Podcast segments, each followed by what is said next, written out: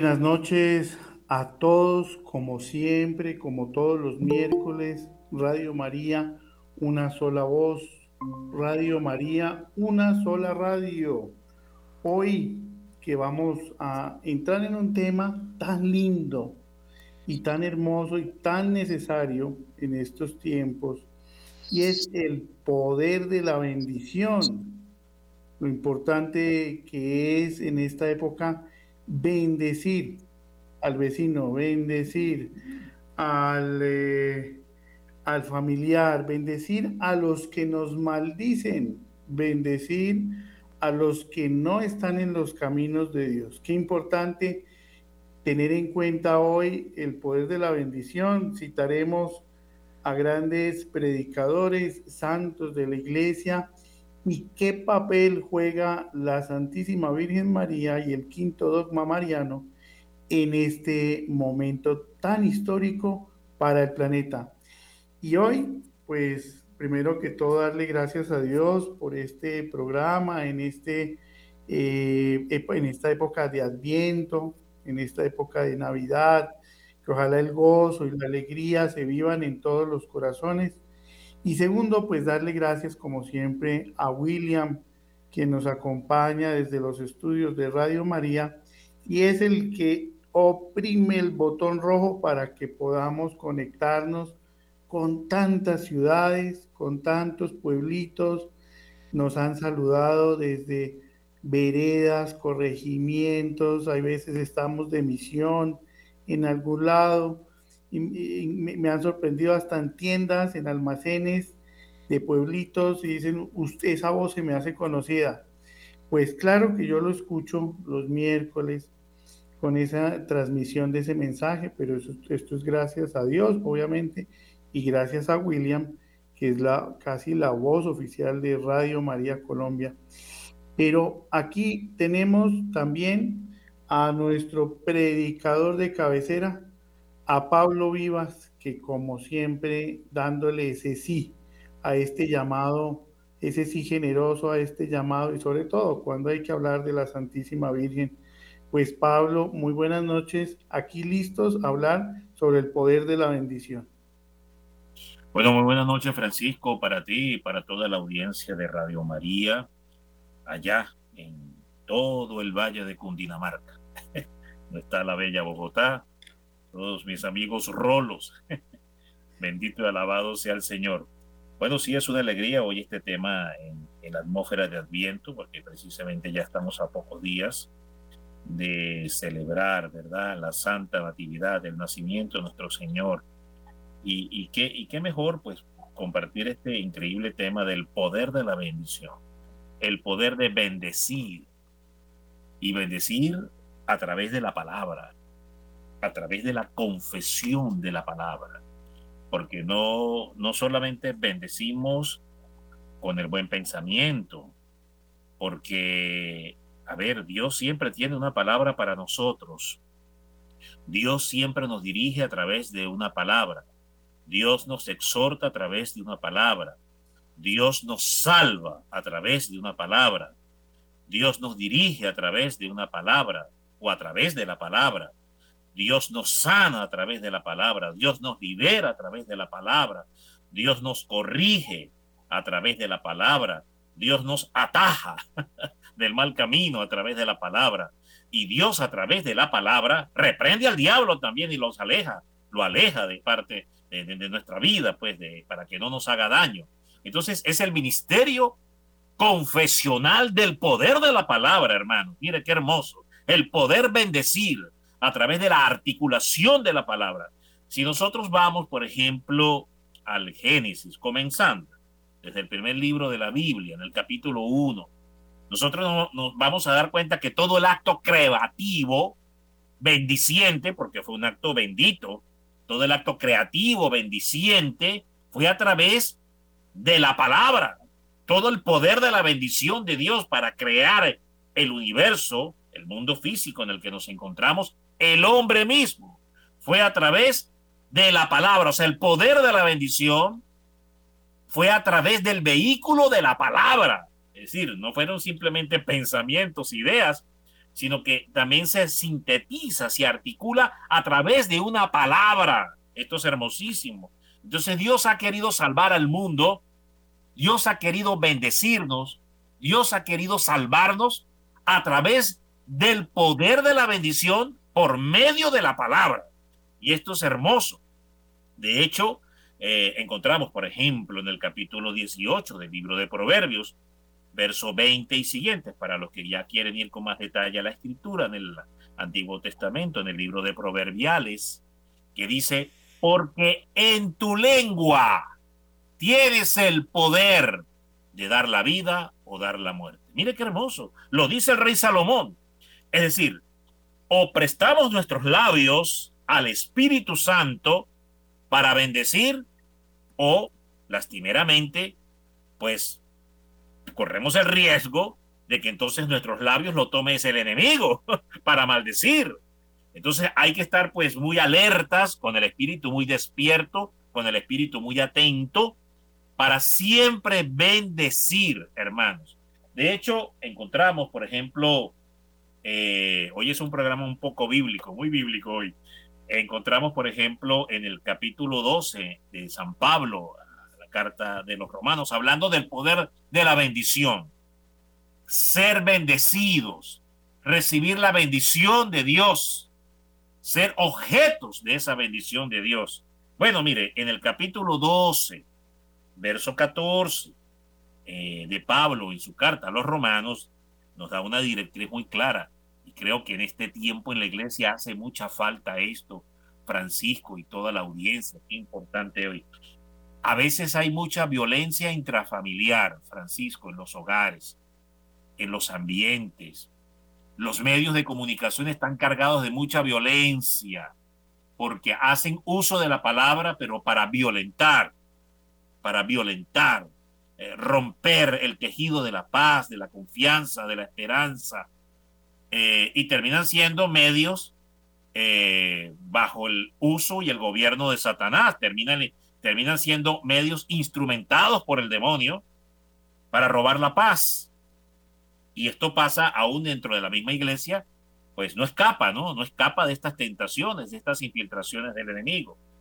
Pero volviendo a San Pablo, para darnos cuenta del poder de la bendición, cómo opera a través de la palabra. Y veamos lo que dice. Dice 12, 14, carta a los romanos. Bendecid a los que os persiguen. Mire qué tremendo esto. Bendecid a los que persiguen y no maldigáis. Qué tremendo. O sea, aquí la instrucción está muy clara, hermano. No, que yo tengo derecho a maldecir. No, usted no tiene derecho a maldecir.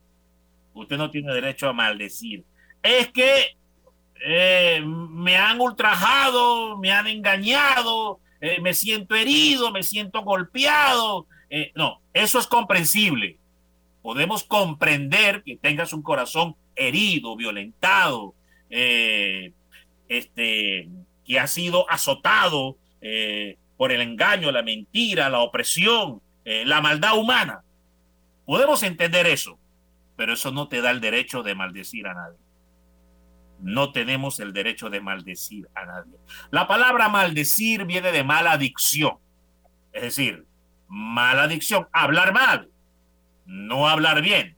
De hecho, también el apóstol Pablo, fíjese qué interesante, eh, va a decir en su carta a los Efesios sobre este tema ninguna palabra corrompida salga de vuestros labios, sino la palabra necesaria para dar gracias a los oyentes. Mire qué tremendo esto, en el capítulo 4 de la carta a los Efesios. Ninguna palabra corrompida salga de vuestros labios, sino aquella palabra que tiene el poder, comporta el poder de bendecir y atraer gracia sobre los que oyen sobre los oyentes que reciben esa palabra. Entonces también el apóstol Pablo en ese mismo capítulo va a decir, te puedes enojar en un momento dado, te puedes encrispar, hablando así como los gatos, ¿no, Francisco? Que se les encrespan los pelos y se andan así como, como, como encrespados, como los animales, cuando se enojan los animales y el instinto animal, ¿no? Aflora. eh, por un momento, dice el apóstol Pablo, te puedes enojar, que la parte humana es frágil, es débil, es entendible. Pero dice el apóstol Pablo que no se oculte el sol sin haberte reconciliado. Que no se oculte el sol sin haber traído la paz a tu corazón. Porque si no darás lugar al diablo, darás lugar al demonio. Son palabras otra vez, mira qué importante, nos quiere bendecir el Señor a través de la palabra, a través de la escucha de la palabra. Entonces así vamos a encontrar a lo largo de la Biblia, en el mismo libro de Proverbios, vamos a encontrar, por ejemplo, distintas citas. Dice, eh, sé pronto para callar y tardo para hablar. Mira qué tremendo. Sé pronto para callar y tardo para hablar. Y aún el necio, dice el libro de Proverbios, cuando calla, le es contado por sabiduría. Qué tremendo esto, ¿no? Porque ahí también hay un poder de la bendición. Cuando alguien sufre de la incontinencia, de maldecir, injuriar, calumniar y hablar mal de las personas, la mayor bendición que puede venir sobre esa persona es guardar silencio cuando sufre de incontinencia, ¿no? Cuando tiene ese problema de que, no logra contenerse y, y aquella conscupiscencia que lo lleva a hablar mal de las personas, pues lo mejor que puede hacer es un ayuno de silencio, un retiro de silencio. Ahí también hay un poder de la bendición. Hay un poder de la bendición. Dice que cuando la palabra es dada en tiempo oportuno, es como la lluvia que llega a la tierra árida. Imaginemos una tierra árida. Esto que estoy hablando está en el libro de Proverbios que dice que cuando la lluvia llega sobre la tierra árida, así de oportuna es la palabra dada en su tiempo correcto, en su tiempo exacto. Bueno, qué tremendo es esto también. Entonces, el poder de la bendición, pues es a través de la bendición de las personas, cuando bendecimos a las personas. Y apalancados en esto que exactamente nos dice aquí Francisco al principio que hablaba sobre el apóstol Pablo, que a todos los que nos persiguen, vamos a bendecirlos. No podemos maldecirlos. Incluso hay que tener mucho cuidado de esto, porque no podemos disfrazar una corrección y termina siendo una maldición. No, es que lo estoy corrigiendo, pero mire, ¿de qué manera usted lo está corrigiendo, hermano? Porque usted lo está corrigiendo de una forma que parece que lo estuviera maldiciendo. eso no, eso no es corrección fraterna, eso, es maldición fraterna. Eso no es corrección Así es. Exacto. Entonces hay que tener cuidado sobre este tema. Bueno, esto a manera de introducción de este programa. Eh, te cedo la palabra, mi querido hermano Francisco. Pues excelente esa vivacidad que necesitamos en estos tiempos, anunciar y denunciar a tiempo y a destiempo, porque nos llega al corazón Precisamente ese es el apellido de Pablo, Pablo Vivas, predicador católico que ya hace cada vez más parte de esta familia de Radio María y hacemos este programa en el sentido de dar esa, esa dirección sobre cómo la bendición no es selectiva, ¿sí? La bendición repara, la bendición restaura, Dios mismo es la bendición, ¿no? vamos arrancando que Dios mismo es la bendición y en la Santísima Trinidad está la bendición, especialmente en el vientre de María, pues no habría redención si no hubiera María, no hubiera no existiría Jesús sin María y allá tenemos que llegar a darle esa importancia a la Santísima Virgen dentro de ese quinto dogma mariano, María, corredentora universal de todo lo creado y mediadora de todas las gracias. Debemos orar para que se proclame este quinto dogma mariano que está un poquito trancado más por vicios de forma que por vicios de fondo. Pues Pablo nos hablaba de ese Génesis en el capítulo 1, desde el principio y en ese Génesis capítulo 1, versículo 28, pues Dios bendijo a Adán y a Eva empezamos con una bendición también. Y les dijo, multiplíquense, vayan y multiplíquense.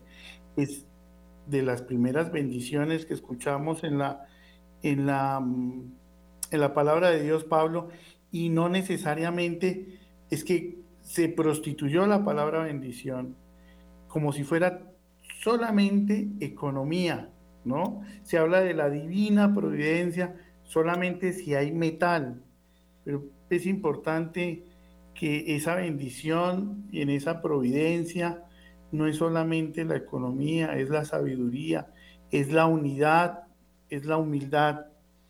Pablo, en ese Dios está conmigo, es la más grande bendición. En ese Dios está conmigo, es la más grande bendición. Y si nos vamos a número 6, 25, 26, pues imagínense ustedes la base de la bendición franciscana, ¿no, Pablo? Eh, en, ese, en esa bendición eterna, porque es que nos amarramos a esas bendiciones temporales, la salud, el dinero, el amor humano, pues lo dice perfectamente el Papa Benedicto XVI en su encíclica En la esperanza fuimos salvados, pues le pregunta al mundo, ¿en dónde estás colocando tu fe? La salud algún día se va a terminar, lo más seguro, para todos. El dinero también, el dinero se llega un momento en que puede que muramos con miles de millones, pero recuerdo eh, un mensaje de un sacerdote que hablaba de una señora que estaba agonizando. Y el sacerdote la iba a confesar y le decía, hija mía, cuéntame tus pecados. Y ella decía, padre, mis apartamentos, ¿qué voy a hacer con mis apartamentos? Y el padre le decía, hija, en este momento, confiésame tus pecados. Y decía, padre, mis apartamentos, ¿qué voy a hacer con mis apartamentos? Y, entendí, y esto es un cuento real, que la señora murió sin confesar, angustiada por sus apartamentos, por los grandes faraones en Egipto, que murieron enterrados con joyas y con oro y con grandes riquezas, pero que muy seguramente eh, no los pudieron llevar al otro mundo. Entonces son bendiciones relativas, Pablo. Em, yo no sé allá, Pablo, tú, estabas hablando de Romanos y, y, yo pienso que debemos pedir esa bendición eterna, ¿no? Esa bendición eterna en Romanos 8:28. Todo sucede para el bien para el que ama a Dios. Todo sucede para el bien para el que ama a Dios. Romanos 8:28. Pablo, hay palabras que maldicen y otras que bendicen. Que contémosle un poquito a la gente qué es una bendición. Una bendición es el acto de vida de Dios la forma como Dios nos transmite la vida. Claro, la bendición es como el sol, tiene muchísimos rayos, matices, tonos, luces. Es extremadamente variado y multiforme, lo que es el don de la bendición de Dios. Mil maneras, millones de formas. Dios nos puede bendecir. En esencia, el don de la bendición de Dios es darle vida al hombre, iluminar su conciencia para que lleve a cabo en vida lo que se llama la conversión del alma. Transite el camino de la conversión. Hay mil formas y maneras en las que Dios nos bendice. Una de ellas, y tal vez una de las más predilectas, es a través de la Santísima Madre. Si nosotros examinamos el capítulo 1 de Lucas, verso 30 y siguiente, donde está el pasaje de la encarnación, veremos que Dios ha querido inaugurar la salvación del mundo, traer la salvación del mundo. Me refiero a Jesucristo encarnado en María a través de la obra y gracia del Espíritu Santo. Dios ha querido traer la salvación al mundo, bendiciendo a una mujer, proclamando bendita a una mujer. Observemos las palabras del arcángel Gabriel. Dios te salve María, llena eres de gracia, bendita tú entre todas las mujeres, el Señor es contigo. Observemos eso, bendita tú entre todas las mujeres, y bendito sea el fruto de tu vientre, Jesús. Son palabras del Espíritu Santo, la segunda, la tercera divina persona. Entonces, el arcángel Gabriel bendice a la Virgen. El Espíritu Santo bendice a la Virgen. Y a través del acto de la bendición, de la proclamación de la bendición, Jesucristo se encarna y viene la redención y la salvación y nos alcanza a todos. Fue a través del acto de bendecir a una mujer. Entonces tenemos por excelencia que para poder alcanzar bendición de Dios, pues vamos al modelo original empleado usado por Dios para bendecirnos. Y el modelo original empleado por Dios fue bendiciendo a la Virgen. Qué, qué nosotros, nosotros, nosotros, a igual que el arcángel Gabriel y a igual que el Espíritu Santo, pues bendecimos a la Virgen. De hecho, el gran profeta San Luis María Grillón de Montfort, en el Tratado de la Verdadera Devoción, da esa doctrina, enseña esa, esa, esa insignia doctrina de que la iglesia, antes de bendecir a Jesucristo, bendice primero a María. Y yo sé que esto suena así como, wow, pero ¿cómo? Suena, suena así como extraño. No, no es extraño.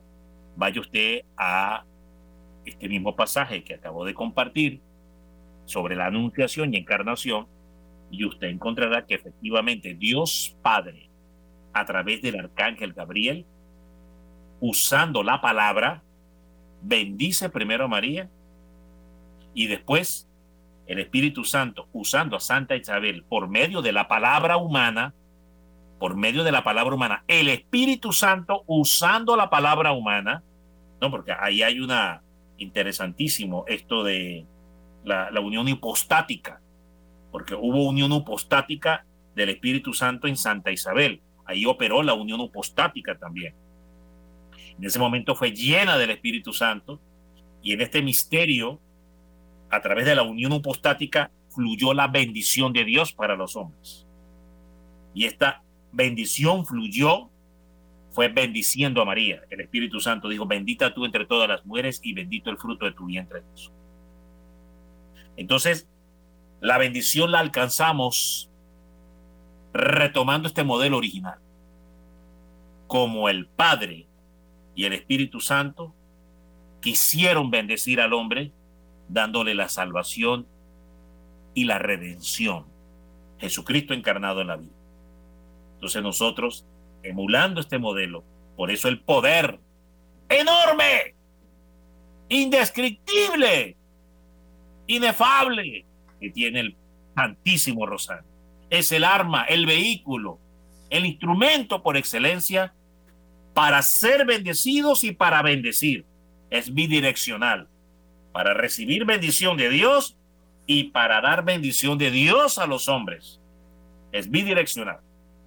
El poder del Santo Rosario. Entonces, si tenemos algún medio para extender el poder de la bendición, recibir la bendición de Dios e impartir la bendición de Dios, es precisamente a través del Santísimo Rosario.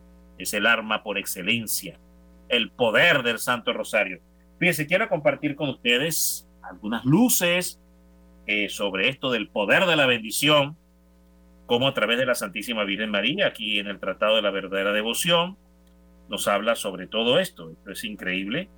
Aquí en el numeral 249, 250 y siguientes, nos habla sobre todo este increíble y maravilloso poder. Dice aquí, que los santos proclamaron a voces y predicaron públicamente que habiendo comenzado la salvación del mundo por medio del Ave María, Ya lo expliqué. A esta oración está vinculada también la salvación de cada uno en particular. Estamos hablando hoy del poder de la bendición. Cómo bendecir y salvar a un alma en particular, a una familia en particular, la historia de vida de alguien en particular. Cómo salvarla, cómo bendecirla. Bueno, aquí está. Aquí lo dice el gran profeta San Luis María Griñón de Montfort en el Tratado de la Verdadera Devoción, en su numeral 249, para los que quieran ya ir con más detalle al tratado. Repito, dice, también la salvación de cada uno en particular, ¿verdad? Está asociada a esta oración. Que esta oración hizo que la tierra seca y estéril produjese el fruto de la vida a través de esta oración. Y que por tanto esta oración, bien rezada, bien proclamada, hará germinar en nuestras almas la palabra de Dios y producir el fruto de vida, igual como operó en la Santísima Virgen María, todo a través del poder de la bendición del rosario. Prosigue Jesucristo. Bueno, que el Ave María es un rocío celestial que riega la tierra. Está el poder de la bendición. Cada vez que proclamamos con nuestros labios a viva voz el Santo Rosario, repitiendo las mismas palabras que el Arcángel Gabriel de parte de Dios Padre le dirige a la Virgen y que el Espíritu Santo a través de Santa Isabel también le dirige a la Virgen, exaltándola. Mire qué tremendo. Alabándola. Qué tremendo. Entonces dice que cuando nosotros hacemos esto mismo, aquí dice que es un rocío celestial que riega la tierra. Es decir, el alma para hacerle producir fruto en tiempo oportuno y que un alma que no es regada por esta oración celestial, por este poder de bendición, por este medio del poder de la bendición de Dios, que es el Santo Rosario, y un alma que no es regada por esta oración celestial, no produce fruto, sino malezas y espinas, y está muy cerca de recibir maldición. Qué tremendo esto. Qué tremendo esto. Eh, entonces es importantísimo. Dios ha querido bendecirnos a través de la Santísima Virgen María y así, de esta forma, enviarnos a su amadísimo Hijo, nuestro Señor Jesucristo. Dios quiso salvarnos bendiciendo a una mujer. Por tanto, nosotros aceptamos esa bendición de salvación bendiciendo a la misma mujer que Dios Padre también bendice. Y exaltando y alabando a la misma mujer que el Espíritu Santo también exalta y bendice. Esto es interesante. Y así de esta forma articulamos el poder de la bendición sobre nuestras familias, nuestros países, nuestras naciones y nuestra vida en particular. Tenemos el Magnificat, me encantaría que lo pudieras leer, Francisco, si lo tienes a la mano, o proclamar el Magnificat, para que nos demos cuenta cómo a través de esta oración atraemos bendición a nuestra vida. Que de hecho es la única oración que registra la palabra de Dios, las Sagradas Escrituras. La Virgen, entendemos, hizo muchas oraciones. Era una mujer orante, de oración permanente. Pero esta es la única oración que ella repetía y que quedó plasmada en las Sagradas Escrituras y que fue transmitida por la Virgen a San Juan. San Juan el discípulo amado. Posteriormente, San Juan se la va a enseñar y se la va a transmitir a Lucas, que es quien escribe el Evangelio de Lucas. Muy bien. Pero el, el, el, el, digamos, el que recibe la primicia de esta oración y a quien se le transmite y se le enseña por la vía oral, por la vía oral, fue el discípulo amado. Entonces, esta es una forma de traer bendición tremenda sobre nuestras vidas, porque ahí vamos a ver el rol y el papel que a través del poder de la bendición Dios ha establecido por medio de la Virgen María.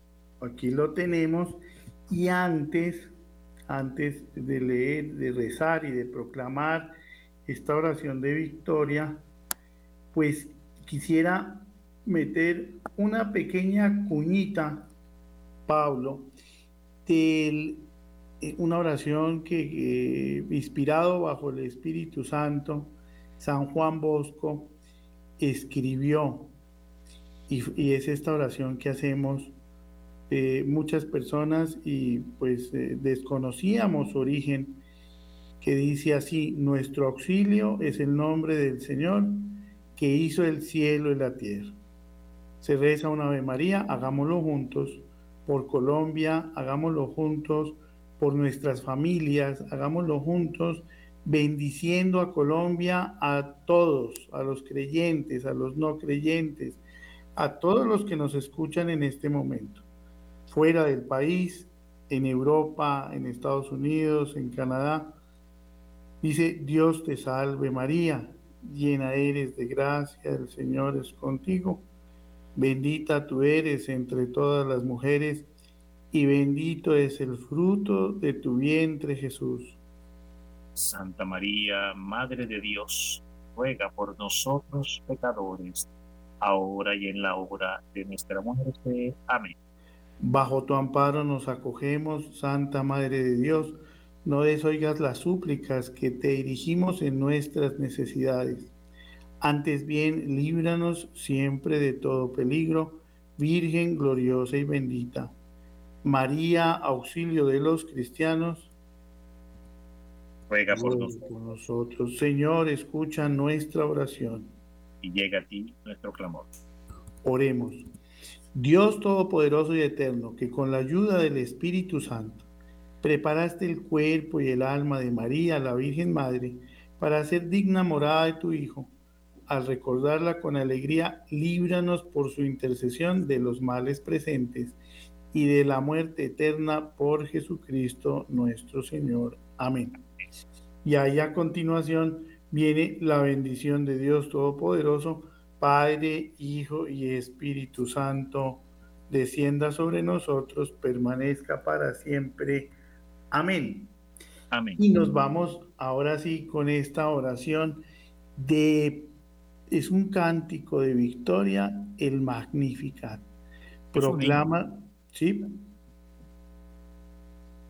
Proclama mi alma la grandeza del Señor. Se alegra mi espíritu en Dios mi Salvador, porque ha mirado la humillación de su esclava. Desde ahora me felicitarán todas las generaciones, porque el poderoso ha hecho obras grandes por mí. Su nombre es santo y su misericordia llega a sus fieles de generación en generación. Él hace proezas con su brazo, dispersa a los soberbios de corazón, derriba del trono a los poderosos y enaltece a los humildes. A los hambrientos los colma de bienes y a los ricos los despide vacíos auxilia a Israel su siervo, acordándose de la misericordia como lo había prometido a nuestros padres, en favor de Abraham y su descendencia por siempre. Gloria al Padre y al Hijo y al Espíritu Santo. Como era en el principio, ahora y siempre, por los siglos de los siglos. Amén. Gloria al Padre y al Hijo y al Espíritu Santo. Como era en el principio, ahora y siempre, por los siglos de los siglos. Amén. Gloria al Padre y al Hijo y al Espíritu Santo. Como era en el principio, ahora y siempre, por los siglos de los siglos. Amén. Amén. Pues es una bendición muy grande porque en este momento no sabemos cuántas personas oramos al mismo tiempo. Este magnífica. Y se destruyeron muchas maldiciones, conjuros, perjuros, hechizos, brujerías, vudú, candomblé, muchísimas ataduras que tendrían nuestras familias, nuestro país, con cada aborto, con cada masacre.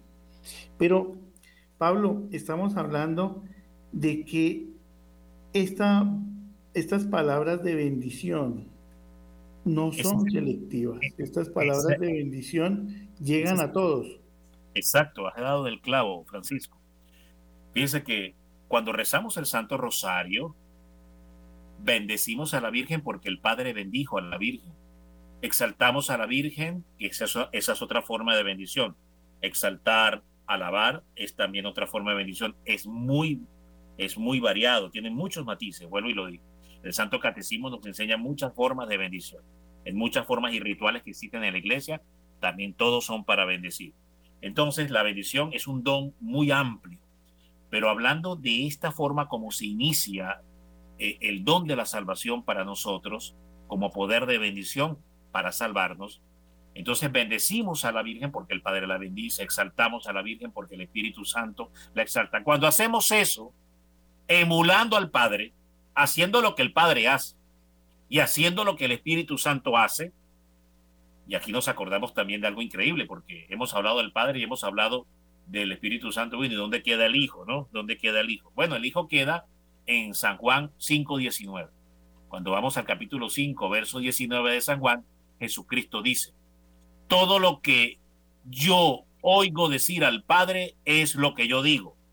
Y todo lo que yo veo hacer al Padre es lo que yo hago. Bueno, partiendo de ahí, Jesús ya nos da a entender que si el Padre bendice a la Virgen, pues Jesús también tiene que hacerlo, porque él dice, todo lo que el Padre dice es lo que yo digo. Y si el Padre exalta a la Virgen, pues Jesús dice, pues yo también la tengo que exaltar, porque mi Padre la exalta. Entonces, esto está, se deduce del capítulo 5, verso 19 del Evangelio de San Juan. Entonces, ahí ya tendríamos clara la figura y la postura de bendición del propio hijo hacia la madre. Además, que es segundo mandamiento, ¿no? Eh, honrarás a, perdón, cuarto mandamiento, cuarto mandamiento. Honrarás a padre y madre para que seas de larga vida, ¿verdad? Y te vaya bien en todo lo que emprendas sobre la tierra. Entonces, honrar es bendecir a los padres entonces Jesús obedecía la ley. Por tanto, él también bendecía a su madre, exaltaba a su madre porque la ley de su padre así también lo establecía. Bueno, así las cosas. Al hacer esto, ¿qué hace la Virgen? San María Griñón de Montfort dice que cuando nosotros bendecimos y exaltamos a la Virgen proclamando el rosario la Ave María como medio de bendición, como instrumento de bendición, para recibir bendición y dar bendición a los demás. Entiéndase, recibir bendición de Dios y después esparcir esa bendición de Dios hacia los demás. Entonces la Virgen hace algo, hace algo en el cielo. Inmediatamente se activa la proclama del Magnificat, el programa de bendición del Magnificat. Pues un programa de bendiciones. Cuando haces lo que el Padre hace y haces lo que el Espíritu Santo hace en relación a bendecir a la Virgen, entonces la Virgen inmediatamente dice, aquí lo dice el libro del en la, la oración del Magnificat en el capítulo 1, eh, verso 49. Dice así, porque me ha hecho grandes cosas el poderoso. Antes dice, me llamarán bienaventurada todas las generaciones en el verso 48. Y entonces en el verso 49 dice, del capítulo 1 de Lucas. Por tanto, el poderoso ha hecho grandes cosas en mí. Bueno, ¿y cuáles son las grandes cosas que Dios hace a través de María cuando decimos que ella es bienaventurada? Porque dice, me llamarán bienaventurada todas las generaciones. La Virgen profetiza. Me van a bendecir. Me van a bendecir todas las generaciones de la tierra. Bueno, madre, ¿y de qué manera te van a bendecir? Pues con el Santo Rosario. Con el Santo Rosario es que me van a bendecir. Consagrándose a mi Inmaculado Corazón es que me van a bendecir. Consagrando las iglesias, los pueblos, eh, las naciones, los países, ¿verdad? A mi Inmaculado Corazón. De esa forma es que me van a decir que soy bienaventurada. Ah, correcto, ya entendemos. Bueno, entonces cuando ustedes me digan que yo soy bienaventurada, bendiciéndome a través del Santo Rosario, sobre todo, y de la consagración a su corazón inmaculado, entonces el poderoso hará grandes cosas a través mío. ¿Y cuáles son esas grandes cosas, Madre, que Dios va a hacer a través tuyo por nosotros bendecirte, por nosotros exaltarte, a través de este poder de la bendición que es el Santo Rosario? Bueno, aquí lo dice la Virgen. Bueno, a continuación esto es lo que va a suceder. Esto es lo que Dios Padre quiere que suceda. Bueno, aquí está, aquí lo dice. Su misericordia es de generación en generación. Bueno, la primera promesa que les doy por este poder de bendición, de bendecirme a mí, es que voy en el poder de Dios, porque es un poder que Dios me ha dado a mí como madre. Entonces Dios, a través mío, va a bendecir todas sus generaciones familiares. ¿Cómo así, madre? Sí, todas sus generaciones familiares serán bendecidas por Dios a través mío. Cada vez que ustedes dicen que yo soy bienaventurada, cada vez que ustedes me proclamen bienaventurada, bendiciéndome a través del rosario y del acto de la consagración, Dios Padre promete a través mío bendecir todas sus generaciones. Es decir, que todos sus familiares difuntos en el purgatorio sean liberados y llevados al cielo. Y que todos sus familiares que están vivos en la tierra se salven, Francisco, se salven, sean bendecidos y no solamente salven el alma, sino que también reciban gracias y favores temporales para resolver necesidades propias y temporales de este mundo, tanto de orden material o de salud, etcétera, según sea la necesidad que cada quien tenga. Pero el favor más grande, la bendición más grande es la salvación del alma. La salvación, la sanación del alma para que el alma se salve. El don de la conversión, el don del arrepentimiento. Esa es el, la gracia más grande que se recibe cuando la Virgen promete, me llamarán bienaventurada de todas las generaciones. También dice, ah, dice, hizo proezas con su brazo y esparció a los soberbios del pensamiento de sus corazones y quitó de los tronos a los poderosos y exaltó a los humildes. Bueno, entonces aquí la Virgen promete, bueno, mire, Dios me ha dado tal poder, cuando ustedes me bendicen, Dios me ha dado el poder de derrumbar tiranías, derrumbar dictaduras, pero no solamente las tiranías y las dictaduras como ustedes las conocen en el mundo, un tirano, un gobernante tirano, etcétera, un gobierno tirano. No me refiero solamente a eso, un gobierno corrupto, malvado, sino también la tiranía de la soberbia en los corazones, Francisco. Dios me ha dado el poder para aplastar, aplastar los imperios de la soberbia en los corazones humanos y volverlos humildes, volverlos humildes. Me ha dado el poder de vaciar los corazones. De hecho, la primera parte de la preparación de la consagración al corazón inmaculado de María consiste vaciarse del espíritu del mundo. Esa es la primera parte que llevamos a cabo cuando nos estamos preparando para consagrarnos al corazón inmaculado de María, hablando del modelo de consagración de San Luis María Griñón de Montfort. Entonces la Virgen dice que va a despedir vacío a los ricos. Entonces, no solamente se refiere a quitarle a aquellos que se han enriquecido grosera y grotescamente y de manera injusta y tiránica y han, y han empobrecido a un pueblo. No se refiere solo en esa acepción. También se refiere a empobrecer nuestros corazones de la soberbia, de la riqueza de la soberbia humana de la riqueza de Satanás, que Satanás ha enriquecido los corazones humanos con la prepotencia, la altivez, la soberbia, la desobediencia, la impureza, los siete pecados capitales. Entonces, es empobrecer los corazones, vaciarnos del espíritu de este mundo. Bueno, ahí, se, ahí vemos todo esto por bendecir a la Virgen, hermano. Todo esto por bendecir a la Virgen. Y, y tú sabes, Francisco, qué gracia tan grande es que la Virgen nos haga humildes.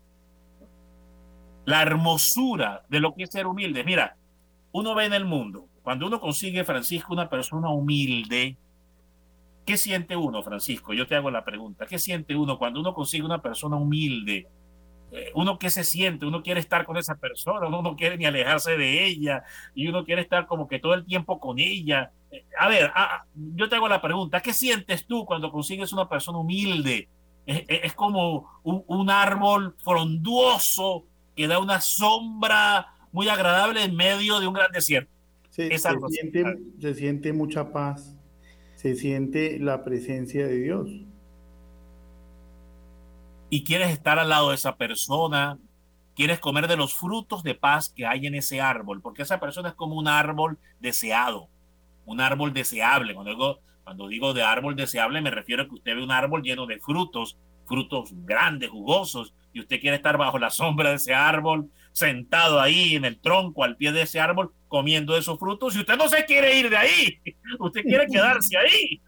bueno, pues Pablo, me, recuerdas el caso de un asesino famoso en Estados Unidos que cometió una masacre y ya cuando le iban a, dictarle el veredicto en el tribunal, eh, pues todos los familiares de la víctima, de las víctimas, pues le deseaban lo peor, le deseaban lo peor, que ojalá, que ojalá se arda en el infierno, que ojalá eternamente sufra, bueno, en fin.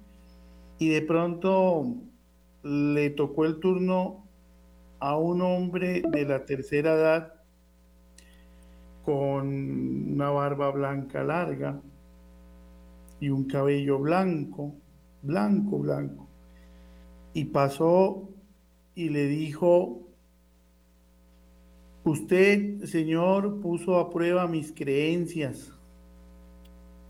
Y yo hoy, por la gracia de Dios, he decidido perdonarlo. En las anteriores, em, en los anteriores anuncios, pues este señor, el asesino, mostraba una frialdad única. Y en el momento en que este señor de la tercera edad le proclamó el perdón y le dice, Señor, usted hoy ha sido perdonado por la muerte de mi hija. El asesino se quebrantó en llanto eh, me acuerda ese caso de, humildad, ¿no? Ese caso de humildad de Cristo en la cruz, que dice, Padre, perdónalos porque no saben lo que hacen. Ayer leía eh, en las noticias que se inauguraba una clínica para la cirugía transgénero en Bogotá, ¿no? Y lo hacía con mucho orgullo. Eh, la alcaldesa saliente, eh, Claudia López, salía como un avance, ¿no? Como un avance postmodernista que se eh, inauguraba la clínica de cirugía transgénero. Y ahí es donde yo siento que el Señor dice, Padre, perdónales porque no saben lo que hacen. Y me voy a la primera de Pedro versículo, capítulo 3, versículo 9, y dice, no devolviendo mal por mal, ni maldición por maldición, sino por el contrario, bendiciendo, sabiendo que fuisteis llamados para que heredaseis la bendición. Y me acuerdo a Pablo de Santa Mónica, orando por su hijo. Exacto. Por, por San Agustín. 30 años el poder de la bendición de una madre sobre un hijo no desfalleció. Imaginémonos 30 años, cuántas veces el enemigo pudo haber insidiado y tratar de traer duda, desconfianza, herir con desconfianza, porque esa es una de las formas en que el enemigo opera. Hoy vemos cómo la iglesia transita en medio de mares agitados, donde muchos corazones están heridos de desconfianza. Entonces aún se puede hacer el gran bien, el mayor bien posible, y dudan, y aún dudan. Y aún dudan. Pero, y aún dudan, pero mira, se está haciendo esto que es muy bueno. No, que no sabemos, porque quién sabe, a lo mejor. Entonces, ¿por qué? Porque el enemigo ha herido los corazones humanos de mucha desconfianza. No solamente por los escándalos que se han suscitado a lo largo de los últimos años o décadas sino también por el fracaso de la democracia, por el fracaso de los gobiernos en el mundo. Al haber fracasado los gobiernos en el mundo y no haber logrado alcanzar la justicia social que habla y enseña la iglesia, que es, no es otra cosa que lo que Jesús enseñó sobre la misericordia hacia los pobres. Entonces los pueblos, perdón, los gobiernos han fracasado en sus gestiones. No me refiero solo aquí, en todos los países, Francisco, en general, en el mundo.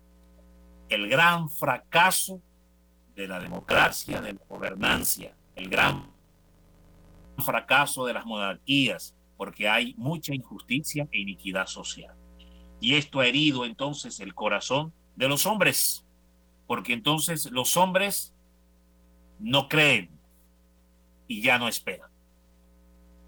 Y esta ha sido una de las formas en que Satanás pues, ha tomado ocasión, ha tomado ventaja, ha tomado partido, para que entonces de esta forma pues se dude aún de todo lo bueno que cualquier buen servidor, incluido el Papa Francisco, pueda pregonar, pueda establecer o pueda llamar en la iglesia. Entonces hoy dudamos de todo, Francisco. No se cree en nada. No se cree. Eh, estamos en lo que los politólogos o los estudiosos de las ciencias políticas llaman la anomia. Estamos en una especie de anomia social, estancados ahí, ¿no? Donde ya no hay esperanza, no se cree en nada, no se espera en nada. Pero frente a esto, la iglesia insiste en seguir llevando su mensaje de salvación, a pesar de que los corazones se sientan frustrados, decepcionados y engañados por los mismos hombres. No es Dios, Francisco, quien nos ha fallado. Dios nos ha, el Señor jamás nos ha fallado. Nos han fallado los hombres, Francisco. Los hombres son los que nos han fallado. Los hombres son los que han engañado a los hombres también pero no es el Señor. El Señor siempre ha estado presente y nos ha acompañado y nos seguirá acompañando hasta la consumación de los tiempos, hasta la consumación del fin de los tiempos, porque Él lo prometió. Estaré con ustedes hasta el fin de los tiempos, hasta el fin del mundo. Estaré con ustedes. Bueno, Señor, ¿y de qué forma tú vas a estar? A través del sacrificio perpetuo de la Santísima Eucaristía. Ahí estaré con ustedes. Nunca los abandonaré. Con amor eterno te he amado. Isaías 53. Es decir, jamás el Señor retira su amor sobre su pueblo. Siempre está extendido el amor de Dios sobre su pueblo. Es más, quisiera dar y brindar esta reflexión como un poder de la bendición. Si los políticos nos han fallado, como en efecto ha sido Francisco, y todos los sistemas han fallado. Capitalistas y comunistas, y de centro izquierda y de centro derecha, de arriba, de abajo, de medio arriba y de medio abajo, todos han fallado. Bueno, bendito sea Dios. Si te han fallado los hombres, Jesucristo no te va a fallar, hermano. Pon entonces la mirada en el Señor. No, la, no pongas las miradas no, pon la, o sea, no pongas la mirada en los hombres, no sigas a los hombres. Sigue a Jesús. Es el buen amigo que nunca falla, dijo un gran santo de la iglesia. El gran amigo que nunca falla. Jesús, el sagrado corazón de Jesús. Jesús también prometió, como parte de una gran promesa de bendición, venid a mí, todos los que estéis trabados, cargados y cansados. Es decir, todos ustedes que están decepcionados de los hombres, porque incluso alguna mujer dirá, pero es que yo estoy decepcionada hasta de mi marido. Y el marido dirá, pues yo también estoy decepcionado de mi mujer. Y los hijos dirán, pues yo también estoy decepcionado de mis padres. Y los padres dirán, pues yo también estoy decepcionado de los hijos. Y el pastor de una iglesia dirá, yo estoy decepcionado de, de, los, de los fieles de la feligresía. Y la feligresía dirá, pues yo también estamos, estamos decepcionados del pastor. Dirá, bueno, muy bien, Jesús dice, cuando se llega al hastío, es el tiempo de poner entonces la mirada en Jesús. Es el tiempo de poner la mirada en el Señor. Jesús dice, bueno, venid a mí entonces, todos los que estéis trabados, cansados, agotados, porque manso es mi yugo y ligera mi carga, y yo os daré descanso. Esa es su promesa. Vayamos a descansar en los brazos del Señor. Vayamos a descansar en los brazos de María. Ahí hallaremos oportuno socorro para nuestras almas. Hallaremos oportuno. Id al trono de justicia, dice el apóstol Pablo. Acercaos al trono de justicia para que halléis oportuno socorro. Y de hecho, el Magnificat, ya hacia el final, Mira lo que promete cuando bendecimos a la Virgen, cuando alabamos a la Virgen, cuando nos consagramos a la Virgen. Dios promete a través de ella que hará particularmente una promesa, materializará una promesa en específico. Mira, singularmente, acometerá una promesa. ¿Cuál es esta? La que dice aquí. Qué hermoso esto. Y dice aquí, socorrió Israel, su siervo, acordándose de la misericordia de la cual habló a nuestros padres. Todas las promesas salvíficas, hermanos y hermanas, prometidas en la Sagrada Escritura y en el Antiguo Testamento, todas las promesas de bendición, socorro, socorro, salvación, protección, resguardo, provisión, defensa, custodia, que el Señor ha dado en su palabra y que están recogidas en las Sagradas Escrituras, todas Dios Padre las lleva a cabo cuando bendecimos y exaltamos a la Virgen, porque le dio ese poder a la Santísima Madre. Y cerraré diciendo esto, Francisco, porque ya el tiempo se nos viene encima. Cerraré diciendo esto que está en el numeral 27, eh, 28 del Tratado de la Verdadera Devoción, que confirma precisamente que el socorro de Israel y el cumplimiento de las promesas de misericordia las recibimos cuando bendecimos a la Madre, a la Virgen, como Dios Padre lo hizo. Y cuando exaltamos a la Virgen, como el Espíritu Santo lo hizo a través de Santa Isabel. Y lo confirma el propio Espíritu Santo en el Tratado de la Verdadera Devoción, numeral 28. Dice el Espíritu Santo, María impera en el cielo sobre los ángeles y bienaventurados en recompensa a su profunda humildad, Dios le ha dado el poder, mire, me encanta decir esto, Dios le ha dado el poder a la Virgen y la misión de llenar de santos los tronos vacíos de donde por orgullo cayeron los ángeles apóstoles. Hermano, hermana, cuando tú bendices a la Virgen, cuando te consagras a la Virgen, la Virgen empieza a hacer un trabajo de salvación en tu vida. ¿Y cuál es ese trabajo de salvación, hermano Pablo? Bueno, que uno de esos tronos que perdió un ángel apóstata que se rebeló contra Dios en la gran rebelión y después se convirtió en demonio. Uno de esos tronos, una de esas mansiones que antes ocupaban esos ángeles en el cielo, es para ti, tiene tu nombre, tiene tu apellido y tiene tu número de identificación y tu huella dactilar. Completico, tiene tu nombre, te está esperando una casa en el cielo. La Virgen te empieza a preparar una casa en el cielo para ti y para tu familia. Mira qué tremendo.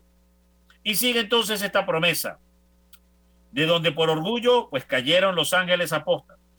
Tal es la voluntad del Altísimo, que exalta siempre a los humildes, que el cielo y la tierra y los abismos se someten de grado o por fuerza a las órdenes de la humilde María, a quien constituyó soberana del cielo, de la tierra. De la tierra capitana de sus ejércitos, tesorera de sus riquezas, dispensadora de sus gracias, realizadora de sus portentos, reparadora del género humano, mediadora de los hombres, exterminadora de los enemigos de Dios y fiel compañera de sus grandezas y de sus triunfos. Pues más nada, Francisco, ¿te parece poco? Que nos acabó el tiempo. A todos ustedes, mil gracias. Y cerramos diciendo, gracias Pablo, todo bautizado, llamado a bendecir y a hacer bendición. A todos ustedes Dios los bendiga y nos vamos con Mater Fátima y los cinco millones de rosarios.